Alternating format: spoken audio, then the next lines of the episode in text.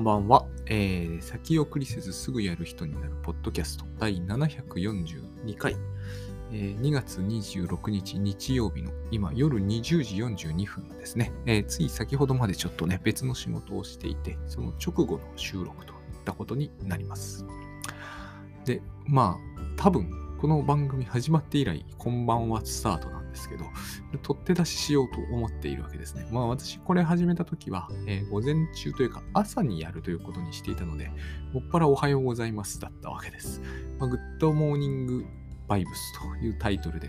なかなかうまいタイトルつけられたなと思ってたんですけど、まあ、グッドバイブスの間にモーニングを入れてた。だから朝にしかできないところから始まってたんですよね。夜にとってもおはようございますを言っては朝に出してた。そのうちグッドモーニングボイスって名前にして、まあその頭文字は変えずにですね、GMV のまま、えやってたわけです、しばらく。でも、モーニング縛りがあったから、やっぱりおはようございますだったわけですが、ようやくこうですね、そういう縛りもなくなったので、あ、これもこんばんはだろうと、こんにちはだろうと構わないじゃんということに、えー、今更思い至りまして、まあ別に前からそういうふうに言っとけばよかったんだけれども、まあ、えー、そんなこんなで、今、あのこの挨拶が朝に限定されないものになったという感じです。で、えっ、ー、とね、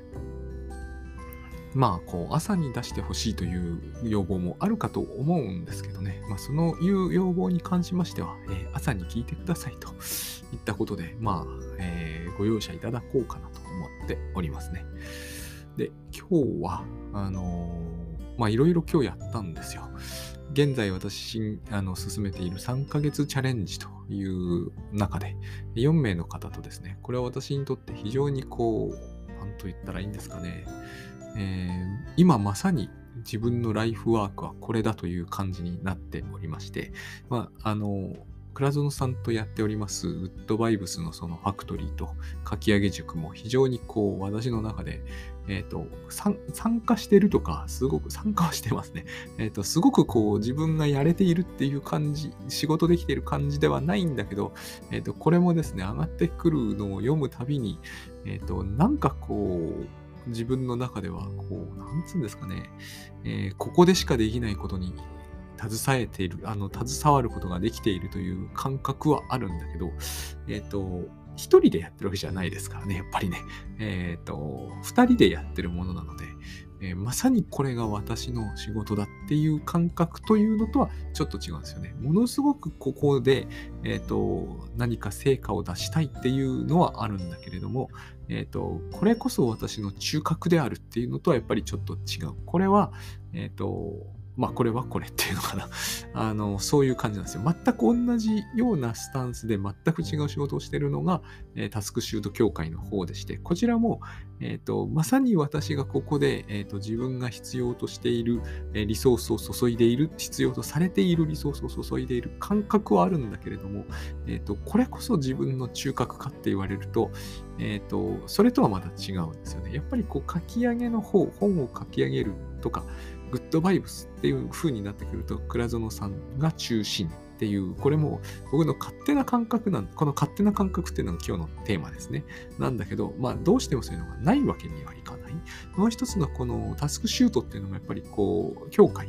は、まあ、ま J さんがこう構築している。それが J さんだけが構築しているって感じではないんだけど、やっぱり J さんこそが構築している、えー、中心メンバーであるっていうのは、えーと、僕も中心メンバーなんだけど、えーと、そこに嘘はないんですけどね。やっぱりこう J さんが引っ張ってくれているっていうのはあって、で、タスクシュートというのはやっぱり大橋悦夫さんの作ったものだっていうのが僕の中にはやっぱりありまして、えっ、ー、と、私は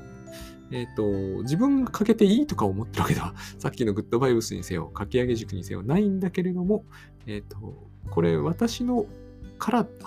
私初だっていう感じではないという意味が、意味っていうのかな。そういう感覚はあります。でもこの3ヶ月チャレンジは私初だっていうのがあるわけですよ。あの、ゾエさんに手伝っていただいてるっていう、あの、コミック書かれ、フリニチっていうブログやって、えっ、と、私と協調の、えー、の SE 女子のエクセルとかを書いてくださっているゾエさんに手伝っていただいているんだけど、えっ、と、私がやっぱり中核でやってますっていうのは3ヶ月チャレンジははっきりあるんですよね。そういう意味で、こう、今は私はこの3ヶ月チャレンジが一番こう一番これで仕事をできてるとか、一番これで、え、収益が上げられてるというわけでは決してないのですが、えーと、私にとってこれは中最も、えーと、私らしい仕事に今はなっているかなと思っております。まあこういう3つが私の今、えーと僕の中では仕事ってしてるっていうのは、この3つをしてるっていう意味にはなっているわけですよね。タスクシュート協会と、えー、3ヶ月チャレンジと、グッドバイウス、つまり倉園さんとの活動のその書き上げ塾という感じですね。またこれが収益状況の話が中心になってくると違う、あの、こう、比率なんだけれども、えっ、ー、と、その辺の話はまたおいおいといったことにしようと。それでですね、その3ヶ月チャレンジの今回第2ヶ月目の、えー、スタートの、え、イベントをやったんですけど、これが、えー、私がまやっぱりこう非常に、なんつうんですかね、今一番問題意識として持っている、問題意識として持っているということは、つまり回答を持ってはいないとも 言えるんだけれども、えーと、例えば一番はっきり僕が回答らしきものを持っているのはタスクシュートなんですよね。これはもう僕に関して言う、僕自身の中では、タスクシュートについてこういうふうに聞かれたらこういうことが言える。こういう問題だったらこうだっていうのがものすごくクリアになっていて、えっ、ー、と、3ヶ月チャレンジはそうであった方がいいと思うんですけど、そうはなってないんですね。えっ、ー、と、始めたばっかりで、まだ3ヶ月がそもそも経ってもいないというものなので、でこの中でですね、えー、やっぱり私がでもこれが中心に来ているはずだと思ってるのが、あの、人は、なんて言うんですかね、こう、うん、自分の心と格闘しているっていうことなんですよ。まあ、これだけだったら、てか、これ自体はグッドワイブスでも、えー、同じような話は出ていて、同じではないんだけど、同じような話はあるんだけど、私の中ではその心がと格闘しているという部分がめちゃくちゃ強いように意識しているわけですね。そしてそれは、何て言えばいいんだろうな。うん人によってめちゃ、全然全く違うので、えーと、だからこそ、えーと、少数コミュニティの中で、しかもそれを強く意識し合ってやり続けていくと、何て言うんですかね、こう突破口が見えてくるのではないかと思うわけですね。で、例えばですよ、うん、そうだな。うん、メラニー・クラインの説明はいらないというか飛ばしますが、メラニー・クラインという人が、えっ、ー、と、人は一生涯無意識の空想というものと関わっていくみたいな無意識の空想の影響を受け続ける。この無意識の空想が始まるのは0歳だと思うんですよ。多分。えっ、ー、と、大きくなったとしても1歳。クラインはそういう意識があったと思う。というか、そういうふうに言ってると思ってるんだけど、僕はそれに、ね、基本賛成なんですよね、完全に。僕は多分、どんな風にそれを作り出されたのかは知らんけど、多分0歳の時に抱かされた。もちろん意識はできないし、コントロールもできない。その無意識の空想によって、どう現実を見て、何を恐れ、何を喜ぶように、えーと、セットされた。その影響から逃れていくことは原則できないと思っています。これはまあ、えー、いろんなご意見あると思うし、宗教では特に違う意見が出ると思うんですけど、僕はこの意見に基本99%賛成している人間なんですよ。だからこの、え、どんな無意識空想を私が抱いているからっていうのを、えーと、まずはっきりさせたい。もうだいぶ少なくとも以前よりはだいぶ、えー、理解が及んできたけれども、まあ、これが完全にはっきりすることもおそらくないだろうなとは思って、完全にはっきりすればね、その影響から大きく、えー、逃れることはできるのかもしれないけど、僕はこれは完全にはっきりさせることはできないんじゃないか思ってます。そして例えばこの無意識的な空想の影響として、私は静電気を必要、人よりは明らかに恐れる傾向があって、これがやっぱりですね、えっと、これほど長くグッドバイブスの話を聞いたり、倉園さんのお話を、えっと、読んだり聞いたりしていても、軽減はすごくできたんだけど、なくなってはいない。やっぱり人より恐れている。間違いなくね。例えばうちの娘なんかよりは恐れている。例えばこれをタスク管理でどうにかできるのかというとできない。えーと、仕組み化といったようなものでこの恐怖が何とかできるかというとやっぱりできないんですね。これがもしできるというのならば、例えばタスクシュートの、えっ、ー、と、まあ基本的にはやっぱり発案者である大橋さんに、えー、できるはずだってことになりますよね。そうすると、大橋さんが恐れるもの、なんとなく私が考えるところの彼の無意識的空想の中で、彼が恐れなければならなくなったものの恐れが取れるはずだから、彼は恐れや不安から完全に解放されることになることになるんだけど、そうはならない。僕はやっぱりそういう風になることを人は期待してタスク管理を始めはしないと思うんですよ。恐れゼロにできるかと。自分ならではのというか、自分の特徴的な、自分の恐怖症に近いものを抱いている恐れ。例えばある種の人は虫が怖いとおっしゃいますよね。雲が怖いとか。雲恐怖症がタスク管理に治るか治んないと僕は思うんですよ。それよりは、えーと、無意識的空想に目を向けた方がいいんじゃないかと。そういう考え方の中で、例えばある種の習慣とか、まあ先送りなんですね。で、先送りというのは私はこの番組でも通じて言ってますけど、入り口であると思ってます。えー、何かを先送りしている。あるいは、えー、例えばもうその結婚みたいな話になってくるんだけど、え、ー、と、ある種の人と一緒になりたいという気持ちをずっと先送りしているとか、そういう先送りまで含めてですね、先送りというものは、え、ー、と、タスク管理ではどうにもできない。なぜならば、さっき言ったような恐怖症みたいなものがここに絡んできていて、その恐怖症は、その、僕は無意識的な空想、0歳児、1歳児のところにインストールされてしまった無意識的な空想というものから、え、ー、と、生み出される恐怖が、うん、例えばですけれども、そうだな、確定申告をやろうとすると何か恐ろしいことが出てくるっていう問題を、えー、その人の心の中に作り出して、えー、だからなかなか確定申告に取り掛かることができない。まあそうは言っても3月15日までに終わらせればそれでいいって話なんですけれどもね。で、この確定申告を何とかしたいって言った時に、まあ例えばタスク管理から始めるっていうのはわかると思うし、ごく自然だと思うんですよ。でも、タスク管理にどう書こうと、確定申告と書こうと、タイトルを変えようと、スターをつけようと、朝一にやろうと、え、ファーストタスクに設定しようと、プロジェクトノートを作ろうと、何をしようと、やっぱり確定申告をやろうとすると、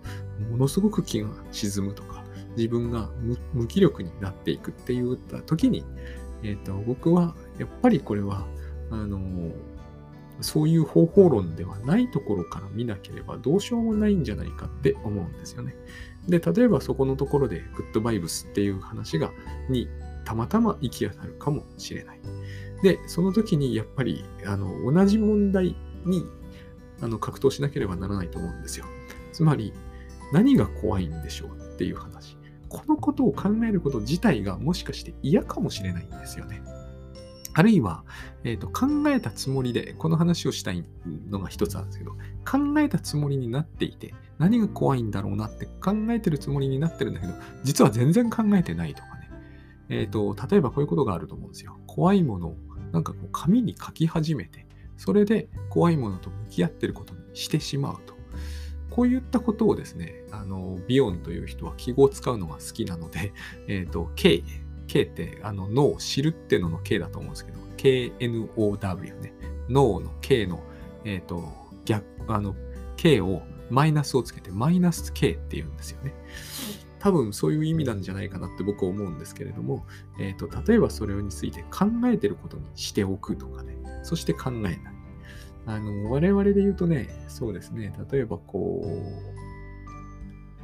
難しいんですけど、この辺のことは。例えば私が、えー、静電気が怖いのは痛みがあるからなんですよ。指先に痛みが走るのが嫌いなんですとか言ったら、マイナス K なんですね。僕はそんな風に、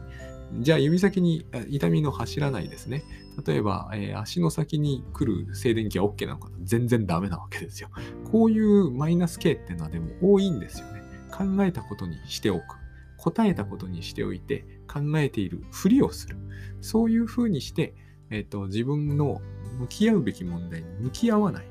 つまり、たとえグッドバイブスで言われて自分が向き合ってると思ってもなお向き合えてないことって出てくるわけですね。何が怖いんですかっていう問いに、えー、誠実に答えてるつもりでえー、そうはしていないみたいな、そういうことも起きてくるわけです。これぐらいやっぱり、その、なんつうんですかね、そういう時に私たちが、えっ、ー、と、その、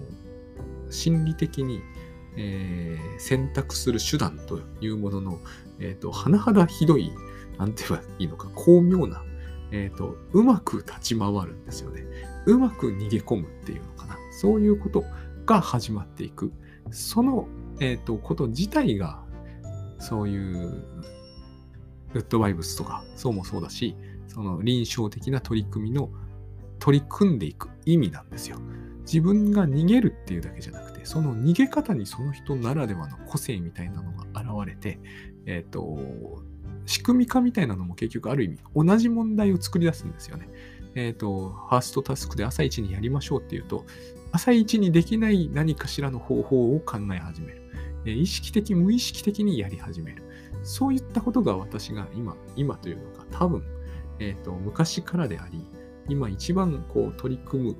ことの意味を感じている何かなんだと思ってます。こういう話に、えーと、入っていくことが私にとって一番なんかこう自分がやっていて意味を感じるんですね。で、あの今日のその3ヶ月チャレンジの2ヶ月目のスタートイベントで、一番僕がこう最初に、最初に伺っていろんな話が出て、どれも実にこう私の中では、まさにこういう展開というか、こういうお話がされることを期待していた話。まあ、期待してたとしても具体的に何が話されるか全然イメージできてたわけじゃないんですけど、ただそういう感直感があったということですね。感触が得られていた。その中でも、こう、皮切りで僕が聞いて、それだって思ったのの一つに、えっ、ー、と、参加者のある方がブログを書くっていうことを、えっ、ー、と、チャレンジされていたんですけど、まあ、これ自体はですね、非常にこう、なんていうんですかね、めちゃくちゃレアなケースだとかではないですよね。ブログを書くというそういうチャレンジなんですが、えーと、そこでですね、まあ、この3ヶ月チャレンジでは、えーと、書けても書けなくても報告してくださいと。自分がチャレンジしていることに報告していただくということとともに、そのどうして書けるか、どうして書けないか、そういうことの報告の方がむしろ重要っていうようなことをお伝えしていたんですけど、このブログを書く、何でもいいんですよね。確定申告であろうと、ブログを書くであろうと、毎日、えーと、ルームランナーで走るであろうと、何でもいいんだけど、できないと、そのことを報告しにくいっていう、あの、それこそお話があったんですよ。で、まさにそれを僕は聞きた、聞きたかったわけですね。一つには。これはつまり僕らという人人人の心というのはそういうものなんですよね。ブログを書けないということならば書けない。ルームランナーサボっちゃったということならサボっちゃったということを報告して、報告してって主催者が言っても、その主催者が報告してというその言葉に対して信頼が置けなくなるというのか、それに対するこう、なんつうんですかね、まあ、うっすらとなのか、不安が走るのか、えっ、ー、と、こういうふうに思われるんじゃないかという、えっ、ー、と、心理的な気持ちというと、心理的な気持ちっておかしいな。そういう心理、そういう、えっ、ー、と、言ってみれば、うん空想、ないしほとんど近くを僕らの心は作り始める。つまり、えっ、ー、と、あることが、うん、しづらい、したくない、でもしたい、えっ、ー、と、挑戦しなければならないというふうに自分の心が一つそういう方向を向くと、それに対するアンチテーゼとともにですね、つまり書きたいというのが挑戦であれば、そう容易には書けないという気持ちがあるからこそ書きたいが挑戦になるわけじゃないですか。えっ、ー、と、ブログはそれこそ昔その、あるブロガーさんが言いましたけど、呼吸をするようにブログを書けるなどという人が、ブログを書くことを挑戦にするわけがないですよね。えっ、ー、と、だって呼吸は挑戦じゃないですもんね。呼吸が挑戦だったら死んじゃいますもんね。やっぱりこう、ブログを書くということが挑戦になるということは少なくともその方にとって、えー、息をするようにブログを書くっていうようなものではないわけですよね。息をするようにブログを書くって言った方は、日本でも有数のブロガーですけれども、そういうわけではない。そういうことになってくると、やっぱり心の中のどこかに、え、ー、と、そんな息をするようには書くわけにはいかないという気持ちが一つあるわけですよね。そしてその気持ち、つまり、えっ、ー、と、A に対してマイナス A、A に対してアンチ A っていうそういうこうぶつかってくる葛藤を引き起こす気持ちというものが邪魔をしているのであればですね、当然こう書けないということが起こるわけですよね。その書けないということが起きたときに、書けないというのはニュートラルにただ書けないというわけにはいかないわけです。ここには、えーと、何らかの意味でポジティブな、あるいは何らかの意味でネガティブな、えー、書けないというその気持ち、つまり評価が起きてしまうわけですよね。書けないことがなぜポジティブなのかというと、その人の中で書くべきではない。えーと、そんなに簡単に書いてはならない。あるいは、えーと、書くということには失敗するはずだ。とか、えーと、書いてはいけないんだという、その自分の中でブレーキをかける気持ちにとっては、これはポジティブです。書けないというのはいいことです。ある意味ではね。そういう、その心の中の働きがあるからこそ、ある意味書けないわけで、書けない側の気持ちの勝利には一定の意味があるわけですよね。ところが、この書けない側に加担してしまったという自分、結局、書くのに加担します。書くっていうことに、私は、え、ー、と、ここで、えー、なんつうんですかね、書くという約束をしますよと、約束はしてないんだけど、約束をしますよと言ってしまった手前、えーと、書けないということは、えーと、やっぱり約束を破ってしまった自分として、えーと、批判されるのではないかとか、批判はされないまでも、えー、と鈴木は結局それに対して快く思わないに違いないみたいな気持ちを生み出したいという心理がどこかに働くはずなんですよね。だってそういう気持ちが生み出されたと思えばですね、えっ、ー、と、ある意味ではますます書かずに済むじゃないですか。ブログを書けなかったというだけでなく、それを報告もできなかったということになれば、ますます書くということから自分を遠ざけることができる。遠ざけたいと思っている心のが、心の中のどこかにあるはずですから、ないならば息がするよう、息をするようにブログを書けるわけですから、え、ー、と、書かせまい。えー、この人に、この主体にブログを書け書いてはいけないんだというもののものとしては、そういう心の働きとしてはですね、報告もさせたくないわけですよね。その場合に、えーと、私の、私という人間のイメージ、佐々木という人間のイメージや心象、ないしは、この3ヶ月チャレンジのコミュニティ全体の雰囲気というものが、報告をしづらいなと思わせるようなものだと思いたいという気持ち、そういうふうな色付けを、えーと報告できなくさせるために自分の心が、えーと、知覚を通して作り上げていくってことが起こるはずなんですよ。このことを先に意識しておいてくださいというのが、この3ヶ月チャレンジのコミュニティで私がお伝えしてきたことで、まさにそういうお話が上がったんですね。書けないと報告しにくかったってお話をいただいたときに、それを認識してもらったというのが一つの、なんていうんですかね、僕がやりたかったことだったって思思えたわけです。結局、報告できたかできないか、書けたか書けないか、それは、まあ、それ自体はニュートラルなわけですよ。どちらでも同じことだと思うんですね。しかし、心はそこに色付けをしていく。えっ、ー、と、グッドバイブスでというかな、グッドバイブスでじゃないんだね。倉園慶三さんが時々、時々ではなく、しょっちゅうお話になる、あの、私たちは見たい現実を作り出していくんですよ。まさにそういうことをやるわけです。最近、あの、対象関係論の本に、松木先生という、まあ、これも有名な先生なんですけどね、精神分析の人が、えっ、ー、と、大人の私たちでさえ見たいもの以外は何も見ようとしない。全く同じこと言ってるなと思ったんですけど、な、なのであるから、えっ、ー、と、我々がその比喩としてよく精神分析や臨床で出てくる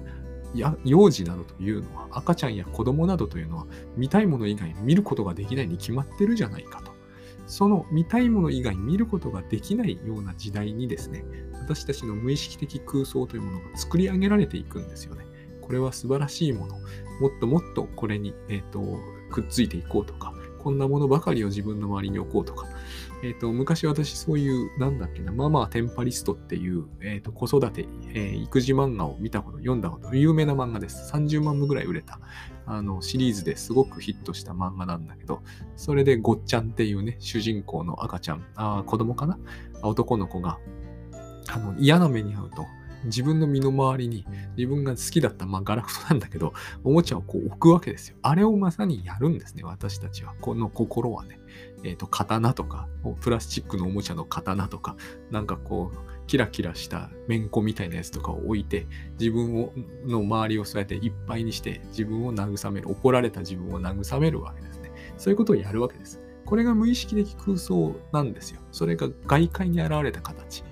えっ、ー、と、お母さんのおっぱいとか、ミルクとか、とにかく自分の好きなものを置くぬいぐるみとかね、そういったものに囲まれれば、自分の心がだんだん安らいでいくみたいな、そうやって空想を作るということをやるということは、逆のことも当然起きるわけじゃないですか。あの、ブログを書くと言った時にですね、いや、書かせまいとする。欠かせまいとしたらどんな空想が起きるか、それはその人次第ですけど、例えば書いた途端にものすごく自分を嘲笑った。しかも、えっ、ー、と、そうですね。例えば、昔とても小学校で嫌な先生がいて、なんかこう、ものすごい皮肉をいっぱい言ってくる、その先生のような顔をした人が、自分のブログをものすごくケチョンケチョンに、え、ー、と、皮肉を言って、えっ、ー、と、けなしてくるような、こう、こういう空想を作り上げることで、えっ、と、ブログというものを書けない自分っていうものを作り出して、まあ、くれるちゃうわけですよね。さらにその上にですね、えっ、ー、と、書けなかったら、えー、報告をしにくいという、その、私の顔みたいなもの、私のイメージみたいなものにこう被せてくるわけですよね。あるいは、ここに参加している人はみんな全然そういうことを思わないんだけど、この人はブログ書けないなんて報告しているよということで、またさっきのような皮肉っぽいこう視線を投げてくるっていう、そういう空想をしてくる。このような空想は何の役に立つか。ブログを書かないということの役に大いに立つわけですよ。それぐらい私たちの心というものはアンビバレントなものを抱えているケースがとっても多くて、で、間違いなくですね、この3ヶ月チャレンジというようなもの、先送りをしたいし、したくないんだけど、やっぱり先送りしてしまう。これまさにアンビバレントじゃないですか。あることをやりたいんだけど、やりたくない。それは好きなんだけど嫌いである。そういったもの、つまり、両化的って言いますけどね。えっ、ー、と、A であるんだけど、マイナス A でもある。確定申告だってそうじゃないですか。きちっと3月、それどころか2月中、ないしは1月中に出したいんだけど、えっ、ー、と、永遠に出したくない。そういう良化的なものというものはですね、え、ー、と、必ずこの問題を引き起こすということです。これについてやろうとすると、え、ー、と、嫌な現実が現れてくる。で、嫌な現実というものは人の力を借りて、人の顔の力、人のイメージの力、え、ー、と、皮肉を言うとか、嘲笑うとか、えー、人のひどい場合には殴ってくるとかね、あるいはこう、とにかくいろんな手を打ってくるわけですよ。全部空想ですよね。その空想は何のために作り出されるのかというと、えーと、そのアンビバレントな中で、えー、その行動を取らせまいとする、えー、心にとっての勝利を収めるため、そういうふうに考えていくとですね、えーと、なんで私がこのことをやりたかったのかというのは分かっていただけると思うんですよ。なぜならば、私はその報告を受けて、そういう報告がまさに欲しかったんですと伝えることは、その報告を、えー、のその報告、そういうイメージを持つ私、つまり私がそれを皮肉るとか嘲笑うとかそういったイメージと全く違う私自身のリアルをお伝えすることができることによってブログを書くというのを、えー、押しとどめたいその人の力に対して簡単になっていくわけじゃないですか。そういうことをすることができるのは空想ではありえないということつまりコミュニティの中にはリアルがあるということ。そのリアルはその人の空想を裏切るということ。そういったことをお伝えしていくことが、えっと、私の今やっている仕事なんだと。そういうお話でした。